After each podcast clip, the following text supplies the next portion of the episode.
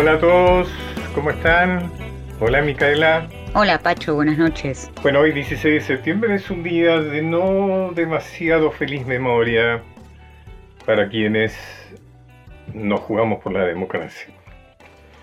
El 16 de septiembre de 1955 se produce el golpe eh, cívico-militar contra, contra el gobierno de Perón, quien cae y a continuación fueron borradas eh, muchas de las eh, avances sociales que había logrado el peronismo.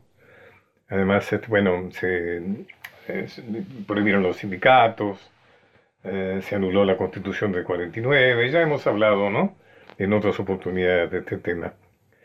Pero hoy, eh, hoy se recuerda el Día del Estudiante Secundario, porque hoy es el aniversario de uno de los hechos más ominosos del terrorismo de Estado, de la dictadura del proceso, que fue una serie de secuestros y asesinatos de estudiantes del secundario ocurridos durante la noche del 16 de septiembre de 1976 y días posteriores en la ciudad de La Plata.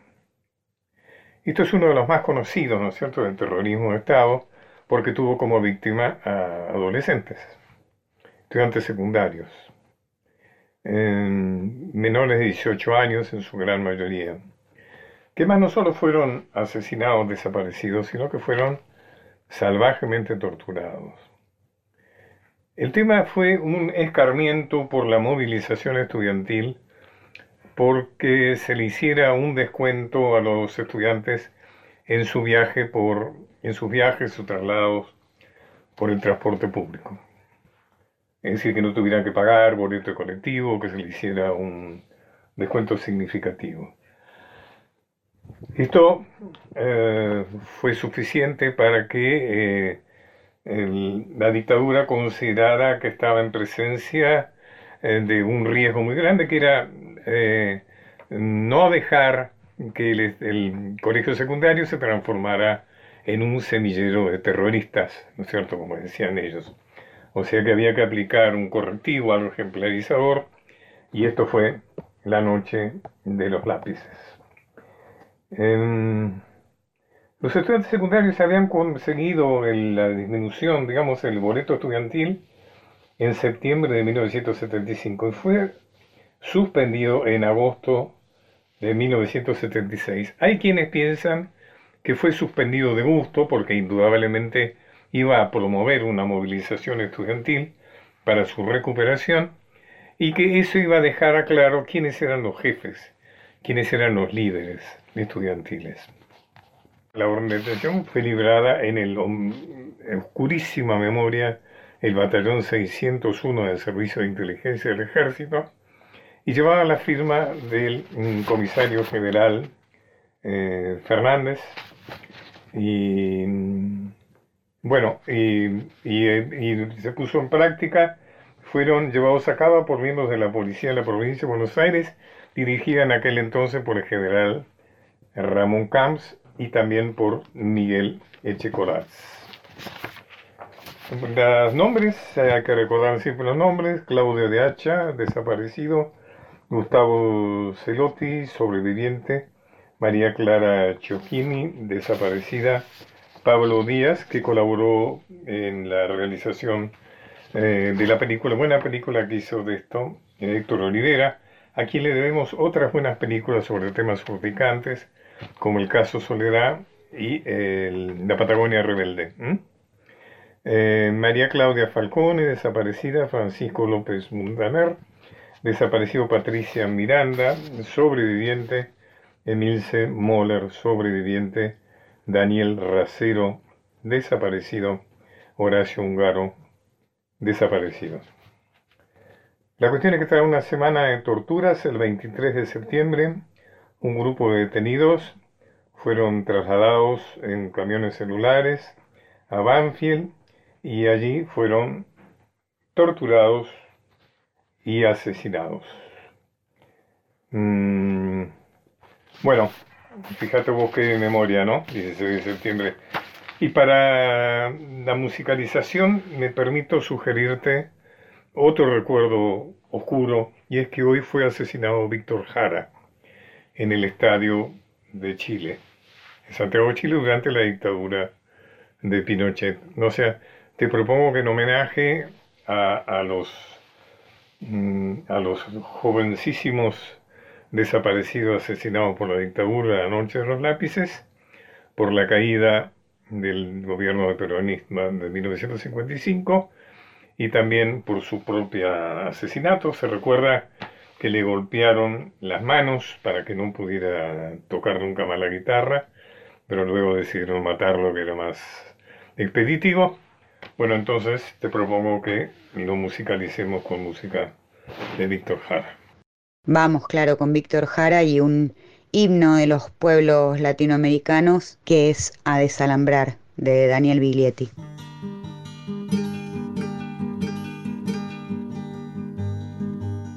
Yo pregunto a los presentes si no se han puesto a pensar que esta tierra es de nosotros y no del que tenga más.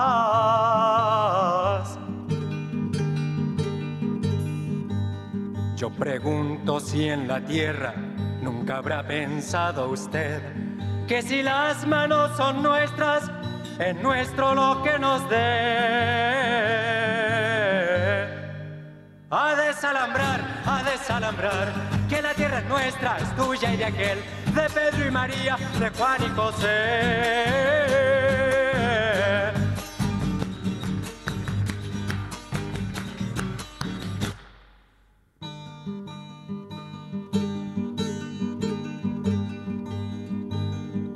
Molesto con mi canto, alguien que no quiera oír, le aseguro que es un gringo o un dueño de este país. A desalambrar, a desalambrar, que la tierra es nuestra, es tuya y de aquel, de Pedro y María, de Juan y José. A desalambrar, a desalambrar que la tierra es nuestra, es tuya y de aquel, de Pedro y María, de Juan y José. Los caminos de Pacho O'Donnell.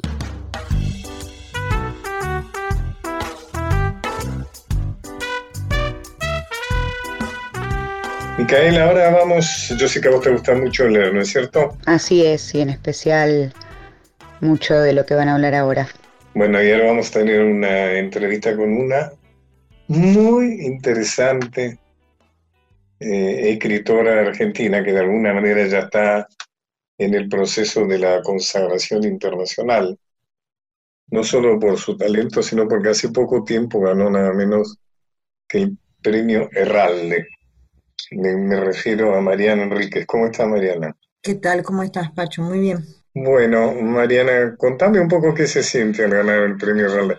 ¿Qué significó ganar el premio Herralde? Bueno, fue importante en, varios sentidos. El primero fue que Anagrama, que es la, editorial que, y, Jorge Herralde, ¿no? que es el fundador de, la editorial, fueron la, por mi edad, yo tengo 46 años, fue la editorial que me formó como lectora, o por lo menos una parte, digamos, ¿no? de mi formación como, como lectora.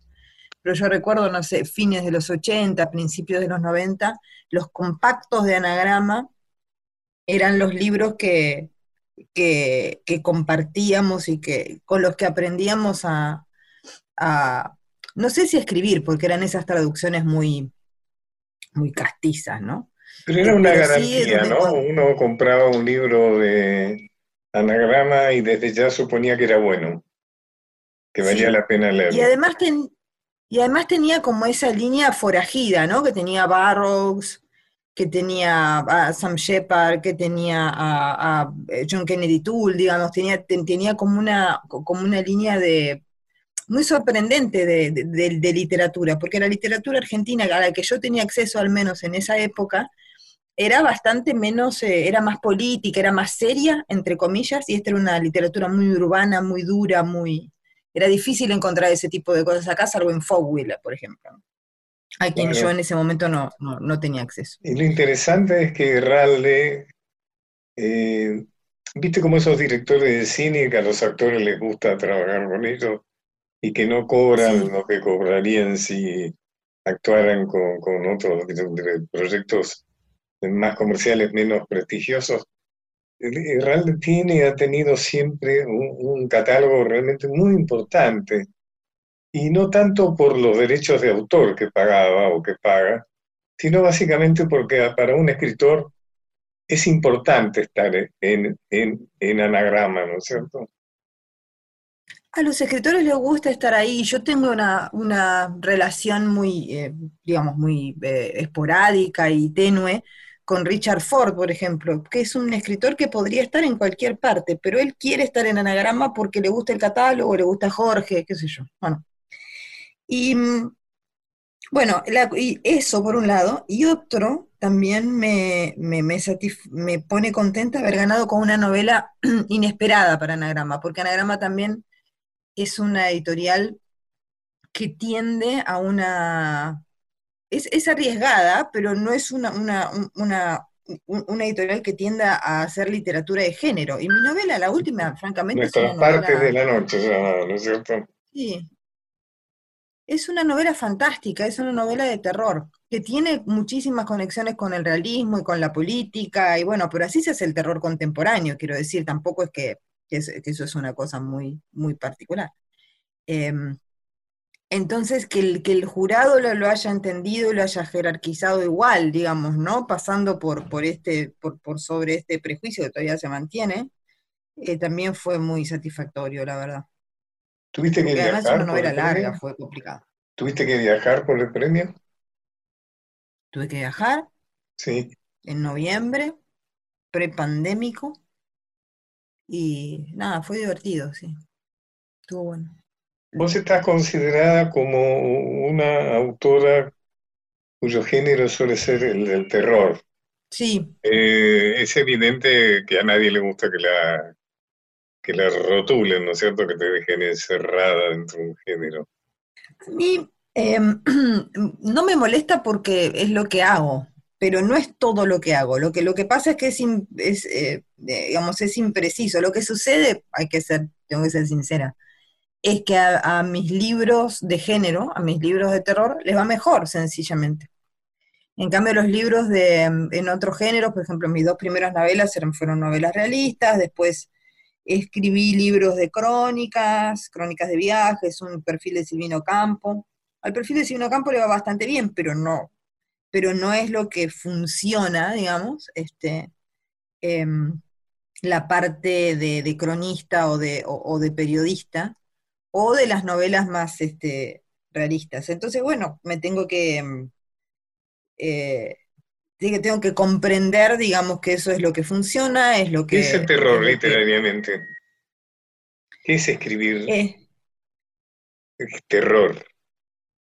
Yo creo que es una, es una forma, em, es loco lo que voy a decir, pero es un poco así, es, es una forma desaforada del realismo.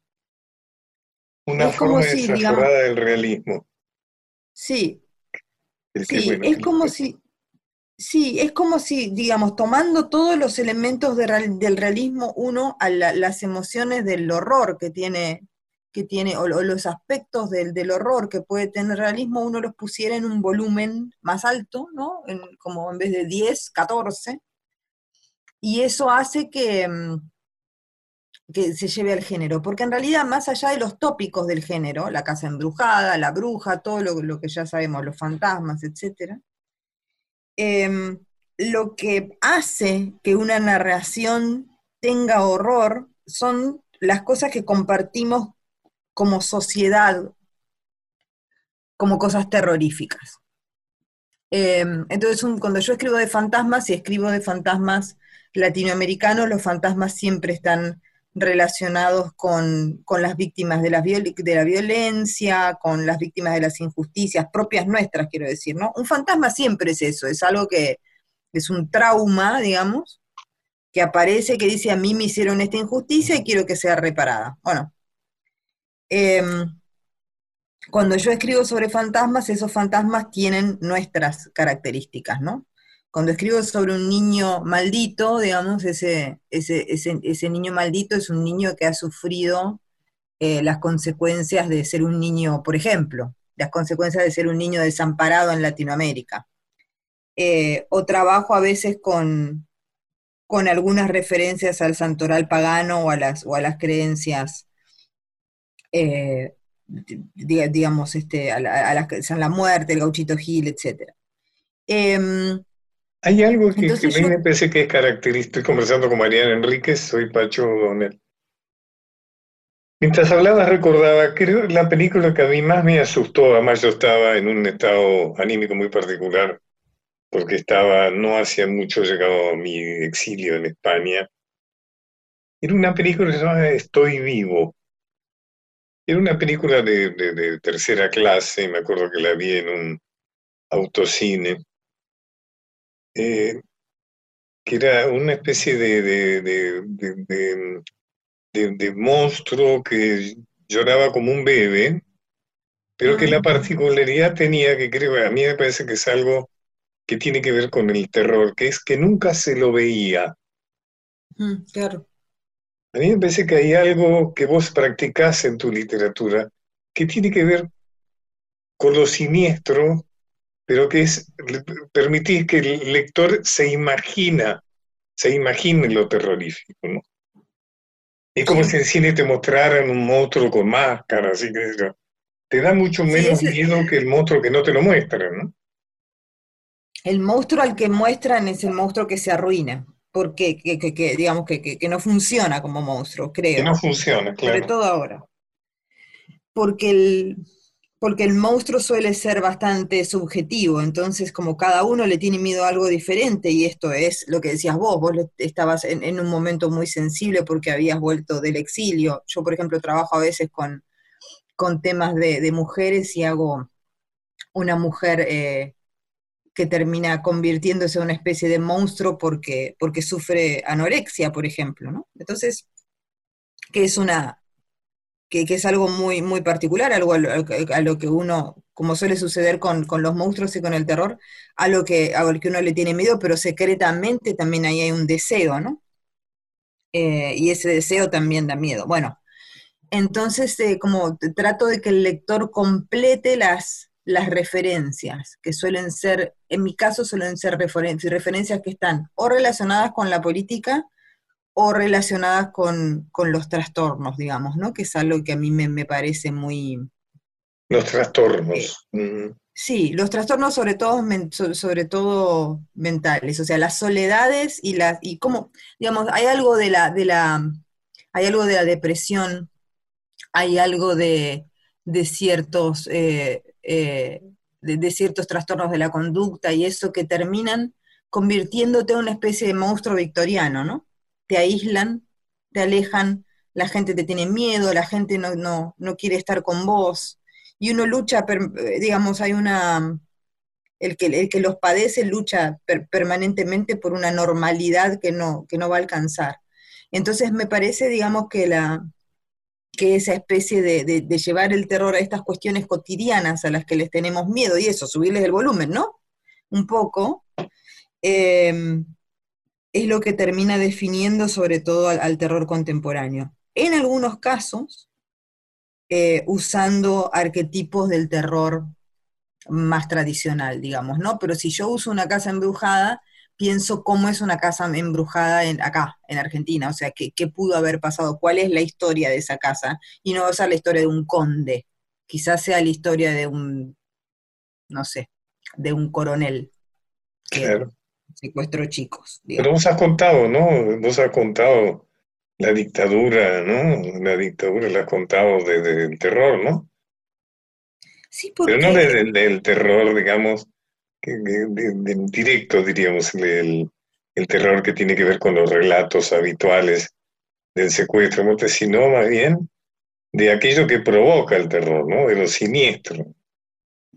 Sí, y creo que tiene que ver un poco con las lecturas y otro poco con el momento histórico en el que ocurre la dictadura en mi vida. Toda la dictadura transcurre casi exactamente, se corresponde con mi infancia, ¿no? Yo nací en el 74, bueno, fines de 73, entonces casi es exacto los años de la infancia. Entonces la sensación es muy fantasmal, es muy, angustiante, pero con las angustias de los chicos y tal. Y después, cuando yo... Tu familia la vivió, tu familia vivió la dictadura angustiosamente.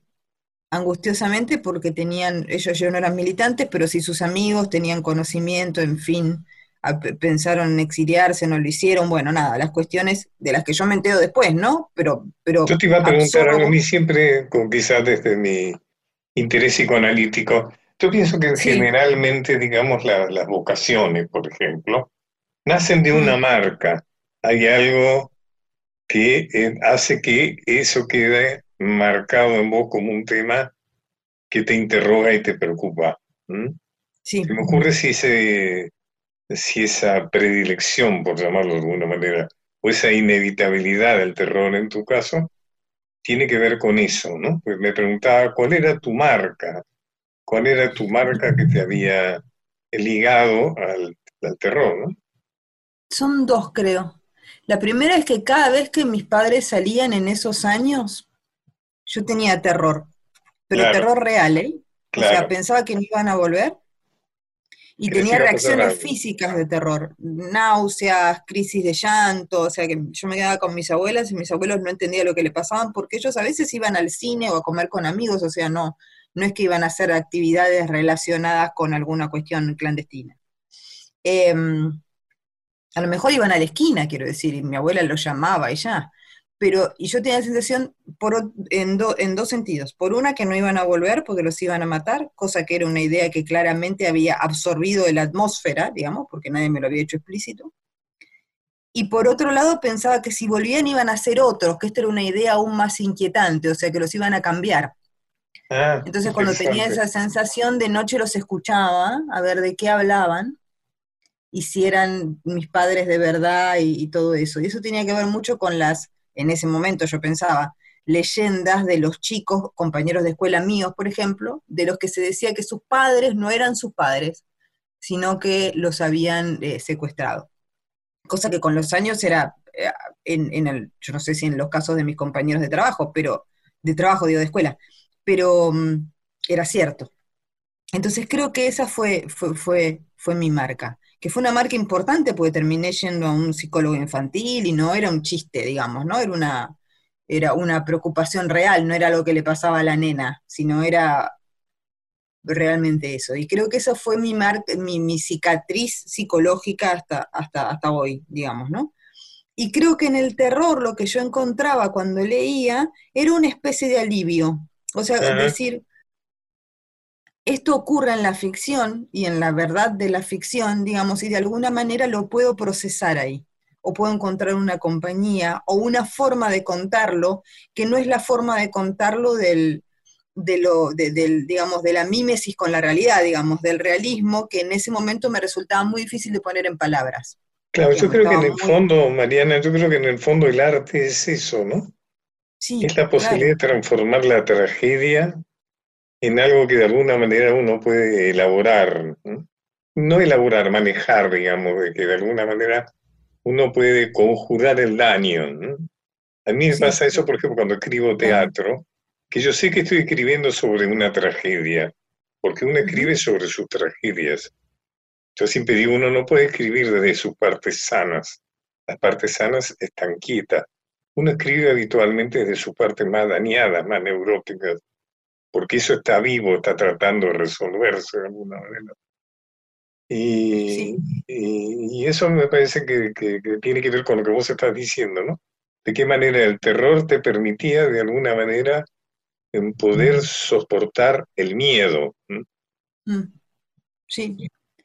Y mm, entonces se transformó en un lenguaje, se transformó como en el lenguaje para, de alguna manera procesar el trauma. Y no solo ese, sino después, en la postdictadura inmediata, en mi casa había total libertad de leer lo que uno quisiera, entonces yo leía.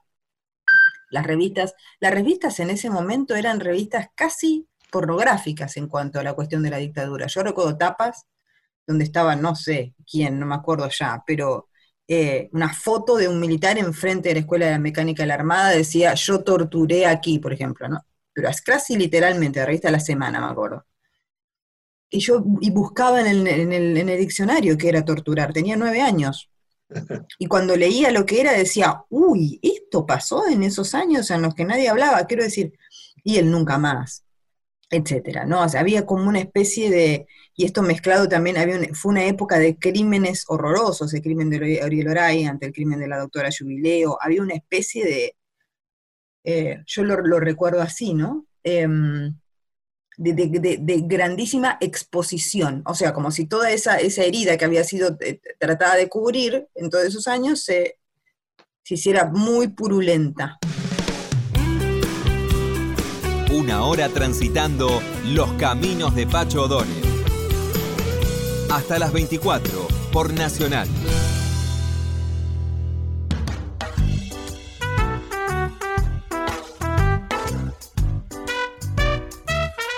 Bueno, antes de seguir hablando con Mariana Enríquez, ¿sabes, Mica? Una canción que a mí me gusta mucho, siempre me emociona cuando la escucho es Te recuerdo Amanda.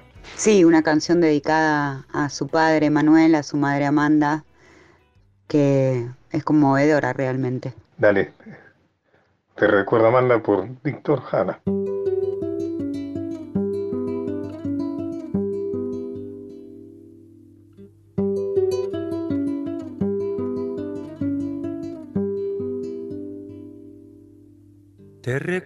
Amanda, la calle mojada, corriendo a la fábrica donde trabajaba Manuel. La sonrisa ancha, la lluvia en el pelo, no importaba nada, ibas a encontrarte con él, con él con él, con él, con él. Son cinco minutos, la vida es eterna en cinco minutos. Suena la sirena, de vuelta al trabajo, y tú caminando lo iluminas todo, los cinco minutos te hacen florecer. Te recuerdo, Amanda, la calle mojada, corriendo a la fábrica donde trabajaba Manuel. La sonrisa ancha, la lluvia en el pelo, no importaba nada. Ibas a encontrarte con él, con él, con él, con él con él que partió a la sierra, que nunca hizo daño, que partió a la sierra y en cinco minutos quedó destrozado. Suena la sirena, de vuelta al trabajo, muchos no volvieron, tampoco Manuel. Te recuerdo, Amanda, la calle mojada, corriendo a la fábrica donde trabajaba Manuel.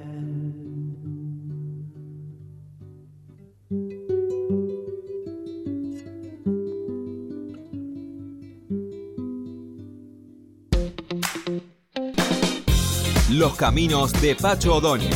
Hasta las 24. Continuamos con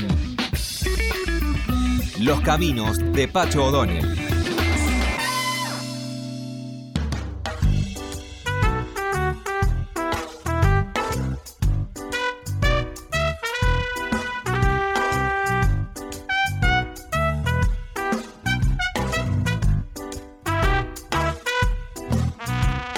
Bueno, seguimos conversando con esta muy interesante persona y escritora que es Mariana Enríquez. Escuchamos con atención porque es muy interesante, de verdad. ¿Qué pensás de la relación del terror con la incertidumbre? A mí me parece que el terror tiene mucho que ver con la incertidumbre, o sea, en mi caso, por ejemplo, una de las cosas que más me aterrorizan es la incertidumbre. Por ejemplo, eh, en estos momentos de, la pandemia y todo eso, creo que algo que realmente preocupa mucho y uno teme mucho es la incertidumbre, ¿qué va a pasar? ¿En qué va a terminar todo esto? ¿Qué, es lo que hay después de esto? ¿no? Algo así como el concepto, bueno, ¿qué hay detrás de esa puerta? ¿no? Si abrimos esa puerta, ¿qué hay atrás? O si, es, o si es que termina, digamos, ¿no? Porque o si es que termina, claro. Claro, o sea, si, si, si, va a ser permanente la, la, la, pesadilla, si el nuevo estado de las cosas es la pesadilla y en consecuencia, si vale la pena una vida en la pesadilla, ¿no? O sea, ese es como, creo que el final de la, de la incertidumbre es ese, ¿no? Es como una, una pregunta sobre, sobre qué ocurre si, si, si, si se instala un estado de cosas que, que, que, va a terminar en lo... En, o sea, si, la incertidumbre se resuelve de la peor manera, quiero decir. Claro. Eh, o, con la peor fantasía, porque siempre la peor, la, fantasía ante la incertidumbre siempre es la peor. O sea, lo que uno piensa con la incertidumbre finalmente, o por lo menos yo, finalmente lo que, lo que siempre pienso es, bueno, esto va a terminar mal, esto no puede terminar bien. Em, y sí, la incertidumbre tiene mucho que ver y aparte tiene mucho que ver literariamente, o sea, uno construye técnicamente, quiero decir, con herramientas, uno construye la tensión de esa manera. O sea, la tensión del terror es que vos o sea, que, que, el, que, no sabe qué va a pasar. O presumir que va a pasar algo y pasa otra, ¿no? Pasa otra cosa. Exactamente, o sea, sí se construye técnicamente, es un elemento técnico, digamos, de tensión del... del, ¿Vos pensás en técnica cuando escribís? ¿Vos pensás en técnica cuando escribís o te sale naturalmente, diríamos, si se puede hacer una diferencia? Se puede hacer una diferencia. Yo creo que naturalmente lo que sale es la idea Em, y más o menos tener una idea de hacia, hacia dónde uno va a ir.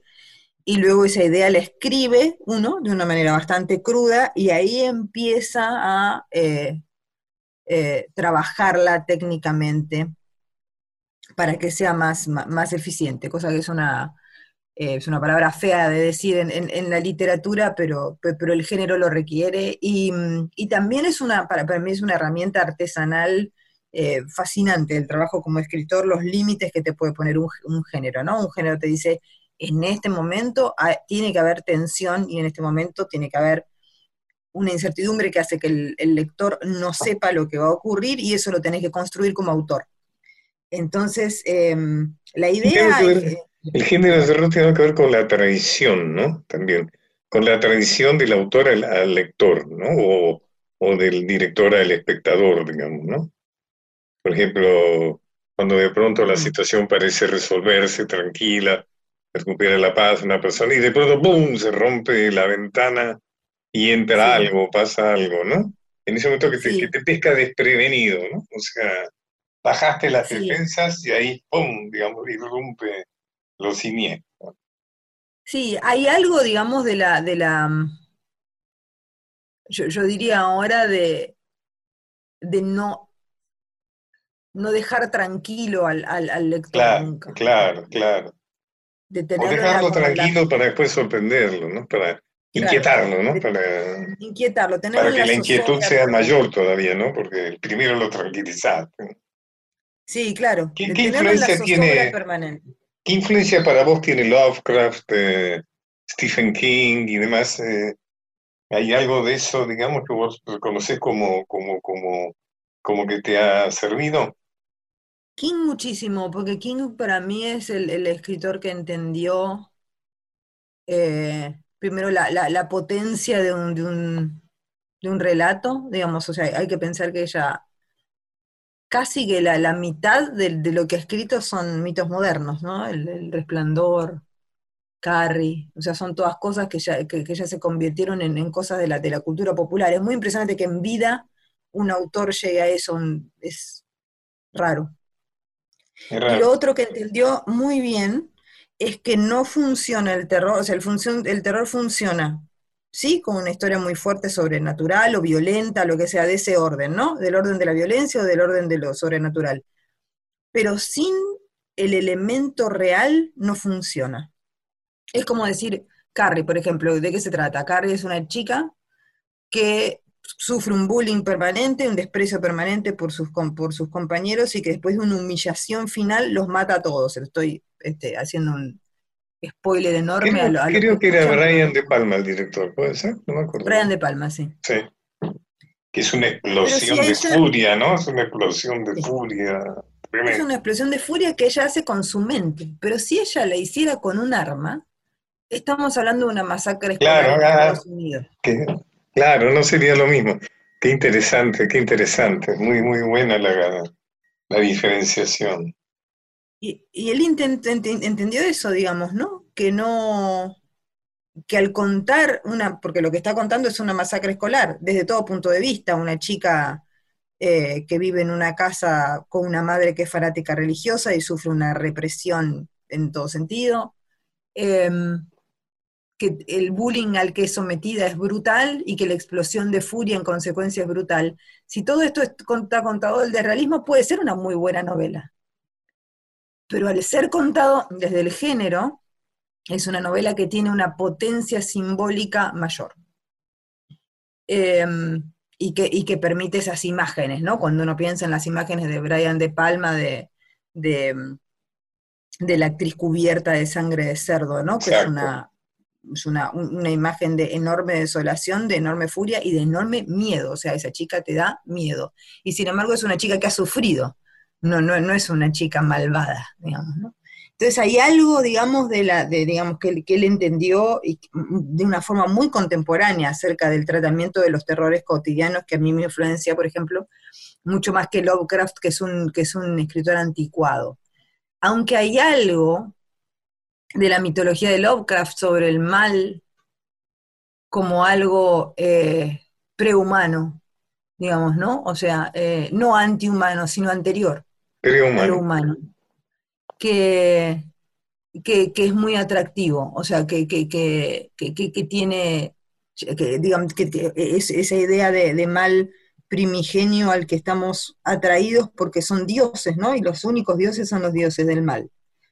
Em, es una idea, es una mitología muy, muy atractiva. Pero como escritor es un escritor anticuado, quiero decir que tiene que toca solo esa tecla. En cambio, King toca muchísimas más. ¿Qué estás escribiendo ahora? Ahora, como terminé una novela muy larga, hace bastante, no estoy escribiendo nada extenso, estoy eh, terminando, o, mejor dicho, agrandando mi libro de viajes por cementerios, que es un libro de no ficción, es un libro de crónicas, y estoy, la verdad, verdad, es que estoy con la, con la escritura con la escritura de la, del trabajo funcionó bastante bien, pero con la escritura creativa hay algo de la pandemia que es como si me hubieran apagado un switch en la cabeza. O sea, hay a, mí, me, a mí me pasó exactamente lo mismo. Ni siquiera para leer, o sea, puedo, he leído muy poco, te diría, durante Yo también, poquísimo. Sí. Realmente poco. O sea, yo soy una persona que puede leer 10 libros en un mes con con gran facilidad. Y ahora para leer 10 libros, huya, no, me, me cuesta muchísimo. Hay, hay, algo, se apagó algo. Yo siento mi, la mejor manera que tengo de explicarlo es como algo que venía funcionando más o menos bien y que se apagó. No, se no, digo que se haya apagado para siempre. Digo que en este momento. Yo creo que esto te conecta mucho con la realidad, no sé cómo es, ¿no? Y el miedo es muy interesante porque todo esto nos ha hecho miedosos. Sí, claro. uno tiene miedo de ir al, supermercado y contagiarte, ¿no es cierto? Y eh, tiene miedo de juntarte con el vecino porque por ahí eh, es un asintomático, pero te contagia. Es como, yo me, yo me doy cuenta que me he vuelto más temeroso que nunca, que antes, ¿no? Que no solo, es como que se transmite a, inseguridades, ¿no? A, a vacilaciones, que no tiene únicamente que ver con el tema de la pandemia. No, va, va también va, va, por otro lado. Y el tema de estar en casa, ¿no? O sea, la, casa como la casa como, como un refugio extraño también, ¿no? Porque es un refugio que lo es mientras nadie entre, mientras no entre la, mientras no entre el bicho en un, en un, en un en el arroz. o sea, es, complicado, ¿no? Como que está guardando. límite es un día, fíjate vos, qué interesante. Me hiciste acordar, cuando yo estaba exiliado en España, también estaba exiliado Morris, el rockero, que es muy mm. amigo mío. Y entonces yo le comenté que estaba como en un apagón creativo eh, como decís vos en ese momento. Entonces, él un día que va a casa me dijo, ¿dónde escribís? Y entonces yo le muestro eh, un escritorito que me había inventado ahí, digamos, y dice, ¿y cómo crees que se te ocurra algo acá? Me dice, tenés que ir al bar de putas, me dice, tenés que ir a... Y claro, interesante. Y algo de eso pasa, ¿no? Seguramente que la casa no es un buen lugar para la creatividad. Todo el tiempo no. Es un buen lugar para el, para el momento de la, de la, de, la, explosión del, trabajo, yo diría, ¿no? Pero para, para, para, que entren las ideas y, y, todo, mirar por la ventana y ver el patio, no funciona. Eh, y eso, eso es. Pacho O'Donnell está en Nacional, la radio pública.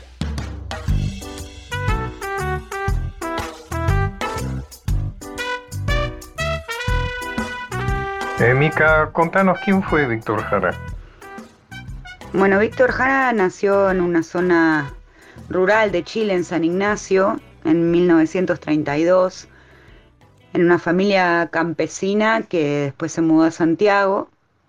Él quedó huérfano a los 15 años y entró al seminario. Después fue a la Escuela de Teatro de la Universidad Nacional de Chile, donde conoció a Violeta Parra, y ella lo acompañó muchísimo. Cuando egresó dirigió teatro, incluso fue muy premiado, no solo en Chile, sino también en Gran Bretaña. Dirigió el conjunto que queremos mucho en este programa, que es Quilapayún, desde el año 68, que era una época de grandes revueltas populares, no hace falta contar demasiado ahí, aunque ya había empezado su carrera solista un año antes y como militante de la Juventud Comunista chilena apoyó la candidatura de Salvador Allende. Así que cuando llegó la dictadura de Pinochet, obviamente por su música, por sus letras tan comprometidas con, el, con los dolores del pueblo latinoamericano, fue perseguido y terminó, como usted contó hace un rato, en 1973 en un estadio nacional de Chile que hoy está señalizado de una manera muy abrumadora y muy importante, porque si bien el estadio se sigue usando, la verdad es que es bastante impresionante ver cómo una de las tribunas ha sido preservada tal cual los años de la dictadura y es impresionante el contraste que hay con la renovación del resto del estadio. Y ahí se lee, un pueblo sin memoria es un pueblo sin futuro y si por algo cantaba Víctor Jara, era por el futuro. Escuchemos otra de Víctor Jara. Vamos con Ni chicha ni limona.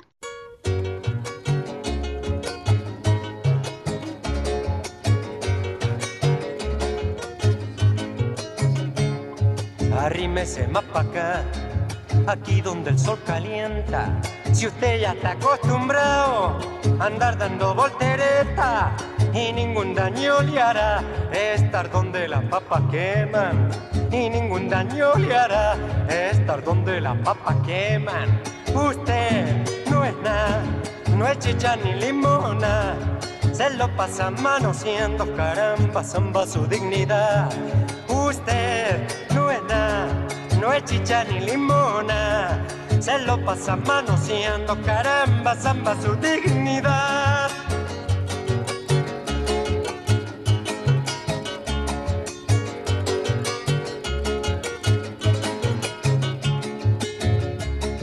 La fiesta ya ha comenzado y la cosa está que arde.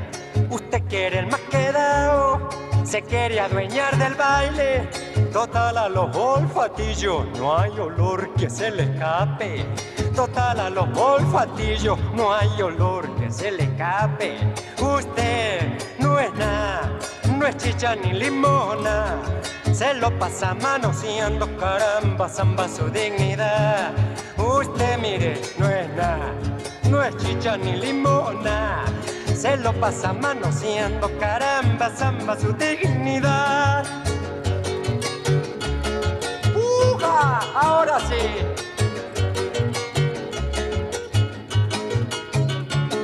Si queremos más fiestoca, primero hay que trabajar y tendremos patoito, abrigo, pan y amistad y si usted no está de acuerdo, es cuestión de usted nomás.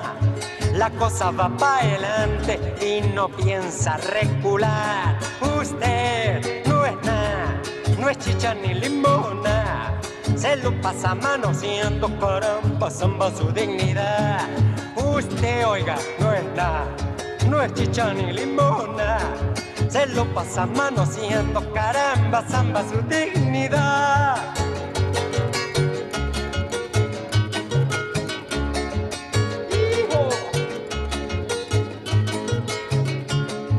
Ya déjese de patilla, venga a remediar su mal. Si aquí debajito al poncho no tengo ningún puñal. Y si siguió siconeando, le vamos a expropiar las pistolas y la lengua y todo lo demás. Usted no es nada, no es chicha ni limona. Se lo pasa manoseando, caramba, samba su dignidad. Usted mire, oiga, no es nada, no es chicha ni limona. Se lo pasa manoseando, caramba, samba su dignidad.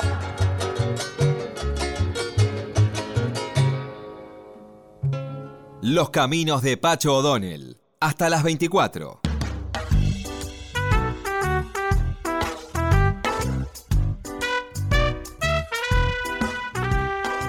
Soy Pacho y estoy conversando con Mariana Enrique. Mariana, es muy interesante esto. Te iba a hacer una pregunta que no sabía si hacértela porque es una pregunta un poco tonta. Pero como vos sos incapaz de dar respuestas tontas, te pregunto, ¿a qué se cree que se debe este gran interés de los libros escritos por mujeres? No te estoy hablando de literatura feminista, mucho menos a vos, ¿no es cierto? Pero es, es interesante eso, o sea, forma parte del Me Too. Eh, ¿qué, es, ¿Qué es esto de que las mujeres, aparentemente, si es así, están más interesando más a la gente eh, que, antes, digamos? Yo creo que en los últimos años la conversación global sobre el tema de, sobre varios temas de, de las mujeres se volvió eh, absolutamente omnipresente. O sea, hace poco, ¿eh? Cinco o seis años nada, nada más, no sería un tema institucional, por ejemplo, decir en esta foto faltan mujeres, ¿no? Cuando uno ve una foto de, de funcionarios, por ejemplo, ¿no? No existía la, la sensibilidad, no sé cómo, cómo decirte. Creo que ¿Qué pasa eso? Hay una enorme visibilidad eh, que tiene que ver con, con la presión de, de, los movimientos, digamos, eh, y que eso hace necesariamente, digamos, que, que, las mujeres estén como en una alerta que, eh, que, que, también presionan permanentemente por, por, por espacio.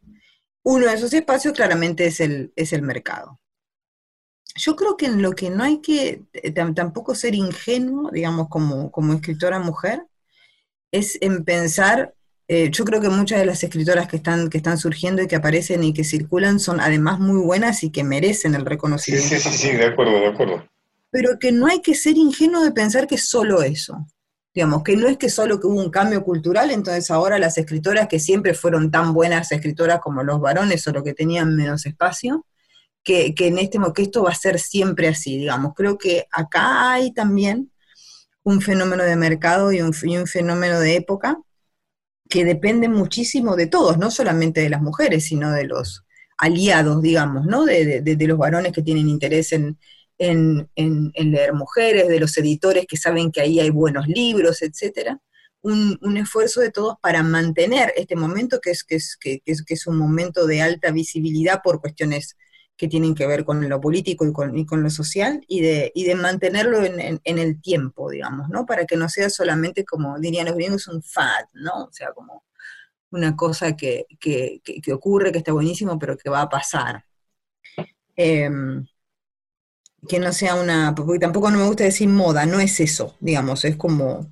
Eh, hay que mantenerlo, digamos, y, que, creo que en ese mantenerlo es un, es un esfuerzo conjunto, digamos, que tiene que ver también con, con, con, con, de parte de las mujeres también comprender que este debería ser el estado normal de las cosas, o sea, no, tampoco para mí, digamos, eh, mi actitud respecto a esto siempre es decir, ¿y por qué no se van a leer mujeres? ¿Qué problema hay?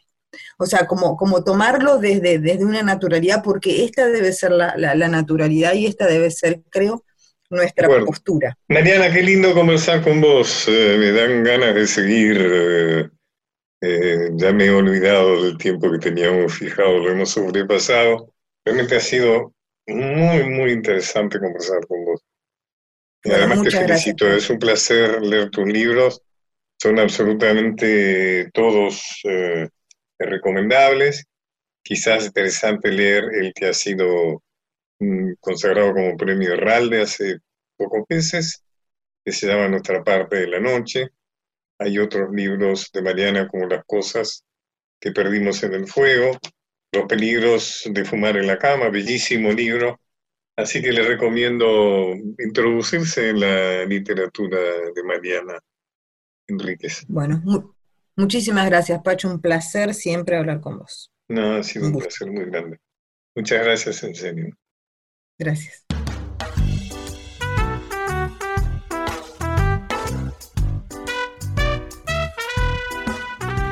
Bueno, así terminamos otro programa que es posible por la maravillosa colaboración de mi productora y asesora musical, Micaela Polak, y en la parte técnica, Nacho Guglielmi y Diego Rosato.